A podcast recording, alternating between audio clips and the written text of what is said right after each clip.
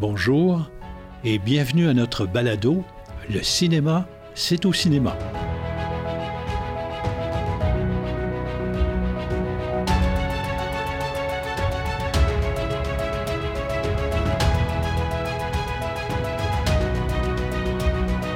Épisode intitulé Les années 80. Bonjour Samuel. Salut Marcel. Ça va bien? Ça va bien toi? Oui, pleine forme numéro un. Sujet super intéressant tant qu'à moi parce que c'est le début de, de, nombreux changements par des nouvelles innovations technologiques, des nouvelles mises en marché et qu'on on vit encore aujourd'hui suite à toutes ces transformations-là. Ben, c'est pour ça que c'était super important pour moi de, de, parler de ça avec toi. C'est une époque que je n'ai pas connue, ouais. mais pourtant, euh, les années 80 sont, sont porteurs de qu'est-ce qu'on vit aujourd'hui. Oui. Fait que c'est super important d'aller chercher euh, tout cet univers-là, euh, qu'est-ce qui s'est passé pendant les, an les années 80. Exactement. J'ai hâte qu'on parle de ça. OK. On peut dire que le premier des gros changements, l'innovation qui a révolutionné, ben, c'est l'invention du magnétoscope, les fameuses cassettes, euh, les cassettes de films qu'on pouvait désormais écouter à la maison sans interruption publicitaire au moment, au moment qu'on désirait. Donc, c'était nouveau et ça, ça a été le début de l'ouverture des films à la maison. Exactement. Si on, on peut faire le parallèle aujourd'hui, c'est un peu l'ancêtre de Netflix. Oui. Euh, oui. C'est la, la, même chose, c'est juste c'est différent évidemment. Euh, et on va voir que c'est vraiment un changement majeur pour le cinéma. Ah, c'est un changement absolument parce que suite à ça, il est arrivé les clubs vidéo. Les clubs vidéo, d'ailleurs, ben, tu n'étais pas là, mais euh, je me souviens très bien qu'ils me disaient Ah, ça, c'est la fin des salles de cinéma, là. Et malheureusement, c'est eux qui sont disparus et les salles sont restées là. Et à la même époque est apparu en 83, 4, je crois, euh, Super Écran. Super Écran qui est encore aujourd'hui existe toujours, mais ça, c'est de la diffusion de films. Il faut que tu rentres dans l'horaire et tout ça. Mais c'était une autre façon de faire. C'est de la, de la TV payante? C'est de la okay, télé payante. Okay. Exactement. C'est un nouveau système où, effectivement, là, on commençait à, à, à, payer pour voir des films. Ça aussi, ça origine de ce qui arrive aujourd'hui dans, dans, ces choses-là. Donc, suite à ça, euh, on peut dire que le, un des développements en production les plus importants des années 80, tu, tu m'en parlais tantôt, c'est l'avènement des effets spéciaux. Euh, c'est ça, là, je, je, je lisais là, plutôt que les effets spéciaux ont commencé dans les années 70, ouais. mais c'est vraiment dans les années 80 qu'on fait un usage euh, vraiment important. Là. Le, le, le, film est porté par les effets spéciaux et ça va rendre, ça va rendre une qualité vraiment supérieure au film. Euh, c'est du jamais vu. Ouais. Euh, donc, ça fait vraiment un changement là, pour les films euh, et les films à venir après les années 80. Oui, puis ça donne la possibilité de faire des, de faire des films qui étaient impossibles à rendre à l'écran avant. Euh, les Star Wars de ce monde. Exactement, là, comme Star Wars, que c'est venu un peu le standard pour les films dans l'espace. Ouais. Euh, qu'on voyait pas, là, fait que c'est vraiment majeur. C'est ça, et, et c'était tellement important que George Lucas a inventé une compagnie, a créé plutôt une compagnie, Industrial Light and Magic, qui a fait tous les effets spéciaux pour ses films de Star Wars et autres. Et Peter Jackson, qui a, fait aussi pour ses films à lui le Unity Software et même Robert Zemeckis pour Retour vers le futur et tout ça qui avait fait Image Mover Digital et ils ont vendu ces compagnies-là euh, des fortunes euh, par la suite pour pouvoir générer encore d'autres films. Donc, on suit avec ça euh, d'autres événements importants. Euh, c'est bien la mise en marché des films qui a beaucoup, beaucoup, beaucoup évolué. Dans les années 80, les producteurs de films ont décidé d'investir massivement en publicité. Donc, euh, c'est ça, mais pour, pour, faire juste un, petit par parallèle, euh, on est comme confronté à, à cause euh, des cassettes euh, d'innover. Là. Il, ouais. y a comme une, une quête à aller euh, de, de, faire un changement, puis c'est là que tout, tout vient la commercialisation là, du cinéma, tant qu'à moi. Là. Oui, mais, mais c'est exactement ça. Euh, on le com commercialise beaucoup, avec 30% des coûts de production mis en publicité. Et en plus, on a développé tout ce qui est produit dérivé des films. Euh, c'est un marché énorme. C'est important de le souligner parce qu'aujourd'hui, la publicité, les produits dérivés, euh, ça fait partie de notre quotidien. Mais dans ces années-là, euh, ça devait être quelque chose d'avoir de la publicité, de commencer pour les films. c'est extraordinaire. absolument. Puis voir les petites figurines, puis les, les, T-shirts, même le papier peint, ces murs, les, etc. On a fait de tout. Là. Et et de là, les grosses productions, euh, qui dit produits dérivés, publicité, mais ça prend des grosses productions. et voilà. Et là, tu, m'amènes sur le sujet super intéressant, les franchises. Et, c'est là qu'on a développé ces années-là les franchises les plus importantes. C'est quoi les franchises? Ben, c'est une série de films à partir euh, du, même scénario, si tu veux, qu'on peut développer à ce moment-là. Et les franchises euh, les plus célèbres, puis, euh, comment je te dirais, qui ont marqué euh, les années 80, c'est sans doute Star Wars, qui est une des plus importantes. Il y a tous les films de James Bond, Avengers, plus tard Harry Potter, Star Trek, Lord of the Rings. Mais ce qu'il faut retenir, c'est l'importance que ça peut avoir.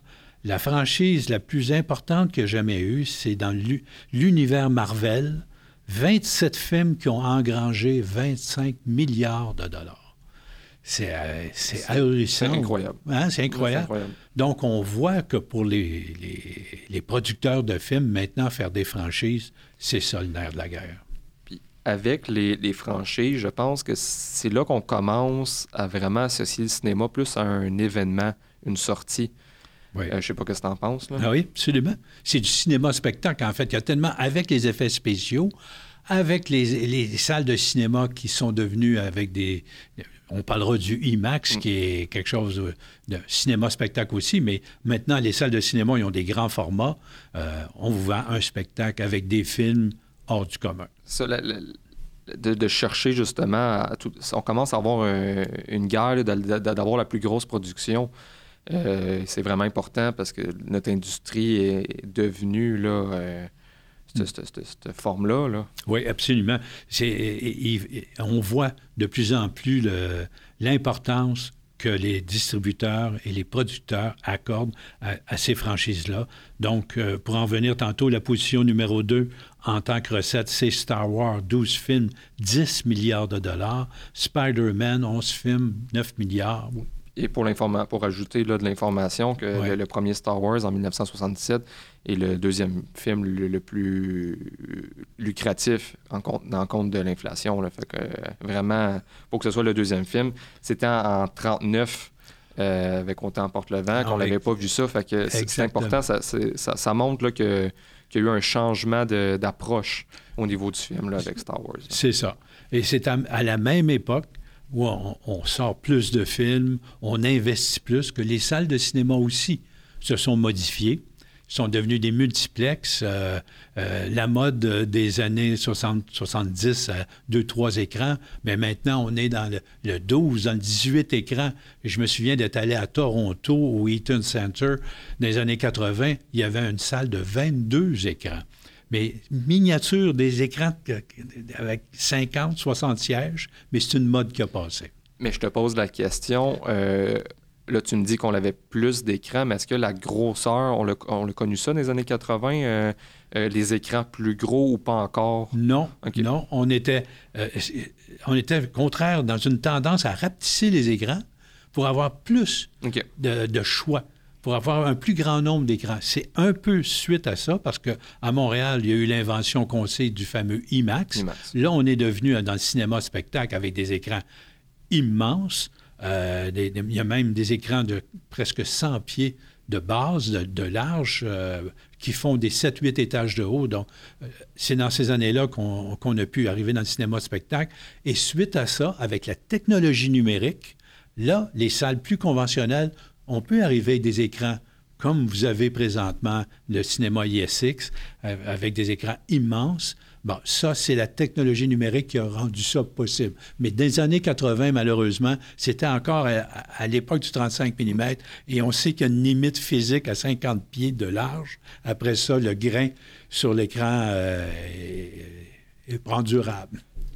Donc, euh, dans les années 80, qu'est-ce qu'il faut retenir euh, au niveau des, cinémas, de, la bâtisse? C'est vraiment la naissance des complexes. Exactement. C'est en plein ça. Donc, beaucoup la vague ici au Québec, cinéma Gouzeau, les mégaplex Gouzeau, 18 écrans, il y en a eu beaucoup. Cinéplex a développé la même chose. Donc, euh, c'était la, nouvelle tendance avec des sièges en gradin. C'est la première fois qu'on voyait ça. Avant, c'était des planchers en pente. Maintenant, c'était comme des escaliers avec des, sièges disposés à l'intérieur de ça. Donc, on change. Les, cinémas sont plus grands. Euh, les halls d'entrée sont souvent beaucoup plus gros qu'auparavant. Donc, l'approche est différente. Mais on voit qu'on va aller chercher plus que la télévision. Là. On essaie d'élargir, de, de, mettre ça comme plus événement. Là, le, le cinéma plus grand, plus de monde. Euh, ça. La sortie est très différente. C'est ce qu'on veut mousser, comme tu dis, le fait de faire une expérience, d'aller au cinéma de faire quelque chose de différent avec tout ce qui va avec, les effets spéciaux aidés, les écrans géants, etc. Mais ça, ça origine doucement des années 80, où on voit que les salles multiples, après on agrandit, tout ça. C'était la tendance qu'il y avait.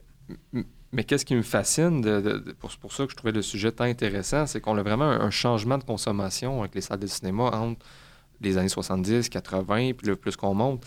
Euh, ça montre vraiment l'évolution de, de qu'est-ce qu'on a aujourd'hui et comment c'était avant. C'est ça que je trouve intéressant. Oui, puis le fait d'avoir beaucoup de salles, ça a ouvert du produit beaucoup plus. Donc, ça donnait la chance d'avoir un peu des films pour enfants sur un écran, adulte pour l'autre, du produit européen, du produit québécois. Euh, donc, ça donnait une chance d'avoir une, euh, une, meilleure offre. Donc, les gens allaient en plus grand nombre aux salles de cinéma. Si on prend dans des villes de région comme on est ici, euh, ça a explosé l'exploitation en salle de cinéma dans ces années-là. Entre 1970 et 2000, c'est une augmentation euh, faramineuse euh, parce qu'il y a beaucoup plus de monde qui allait au cinéma qu'auparavant. Après, ça a décliné un peu par la suite, mais de, cette période-là, c'était euh, les, années d'or, si on veut, de l'exploitation en salle à ce moment-là. Mais j'ai une question pour toi, Marcel. Est-ce que c'est un peu le début des films qui durent moins longtemps en salle? Donc, on cherche plus à les mettre plus de films par mois, euh, tandis qu'avant, dans les années 40, 50, 60, les films duraient longtemps en salle. Fait est-ce que ça ah. découle de ce changement-là? oui, c'est un, bon, un bon commentaire, tu as parfaitement raison. La durée d'exploitation, c'est ce que tu parles. Exact. effectivement, euh, ces années-là, dans les années 70-80, on pouvait garder un film à l'affiche pendant six mois. Même à Montréal, il y a des films qui ont duré pendant un an. Euh, un homme, une femme à l'Élysée, tout ça, c'est des films euh, qui, mais, qui ont duré euh, sur une longue période. Mais plus il y a eu de salles, effectivement, plus le, temps d'exploitation s'est amenuisé, s'est rapetissé. Aujourd'hui, on sait que c'est consommé beaucoup plus rapidement, mais oui, à ce moment-là. Par contre, un autre phénomène qui me, tu me fais penser, c'est que autant le temps d'exploitation était long, euh, les films aussi sont devenus avec un minutage beaucoup plus important. Dans les années 60-70, un film de 90 minutes est la norme. Ce qui fait qu'on avait des programmes doubles en région. Deux programmes à l'affiche. Et ça, ça s'est arrêté dans les années 80 avec le fameux E.T., où il y avait tellement de monde, où c'était impossible. Donc, on a arrêté, pour, dans notre cas, à faire des programmes doubles. Puis les films sont maintenant de plus en plus longs de deux heures à deux heures et demie, c'est fréquent. Donc, euh, l'horaire de présentation des films a aussi été modifié en conséquence. Et pour continuer, on peut évidemment penser de l'ère, euh, parce qu'aujourd'hui on parle que de super-héros, mais euh, dans les années 80, on a commencé par les héros ordinaires, les héros américains euh, si on peut penser à, Rocky Balboa dans ses fameux films de, boxe. Et il y a eu aussi le fameux euh, Rambo, John Rambo, euh, qui était un autre. Qui était le même acteur. Qui était, qui était, le même acteur, effectivement, mais dans un autre rôle. Et il y a eu le fameux Indiana Jones, qui sont des héros, comment je dirais, sans de super pouvoir. Puis avec les, les suites de films, c'est là qu'on qu'on expliquait que les, franchises, etc. Euh, je pense qu'on commence le, fait qu'on voit, qu'on voit, on revoit tout le temps le même personnage, on commence à le connaître, on s'identifie, ça fait jaser.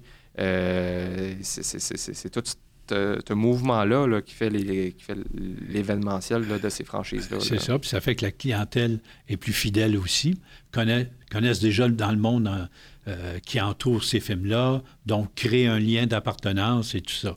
Et suite aux, héros américains, il y a eu toute une, comment je dirais, une lignée de justiciers.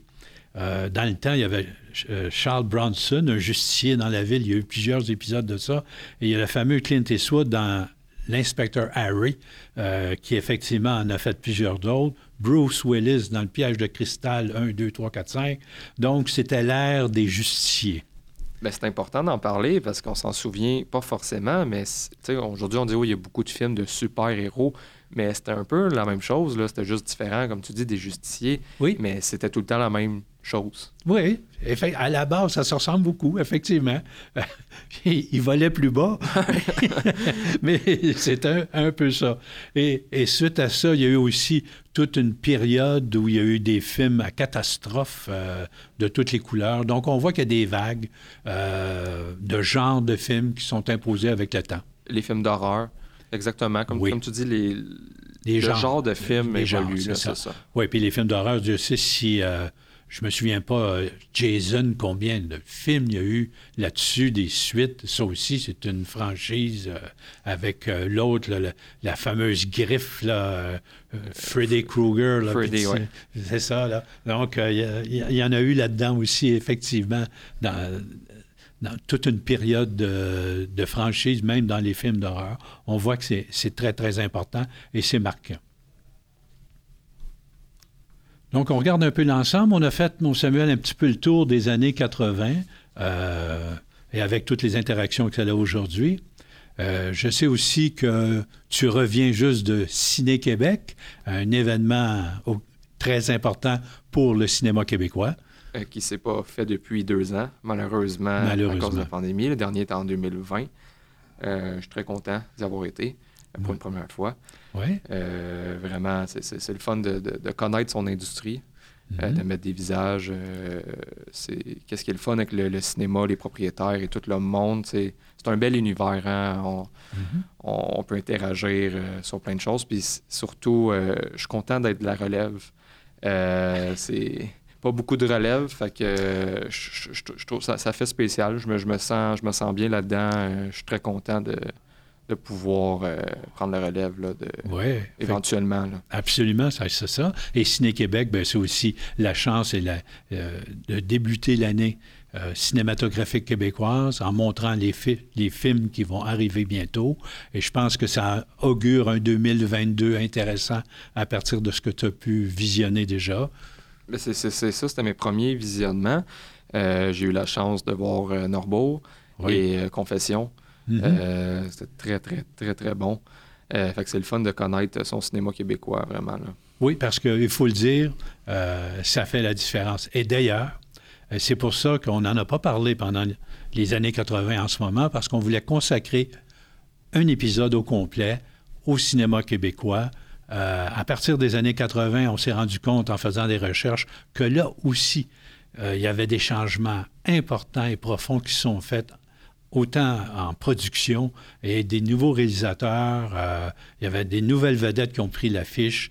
Donc, euh, des changements profonds et importants dans le monde du cinéma québécois. On doit consacrer un épisode au complet qui suivra euh, pour voir l'implication et l'évolution du cinéma québécois au travers du temps. Donc, c'était plaisant encore une fois de faire l'émission, l'épisode avec toi.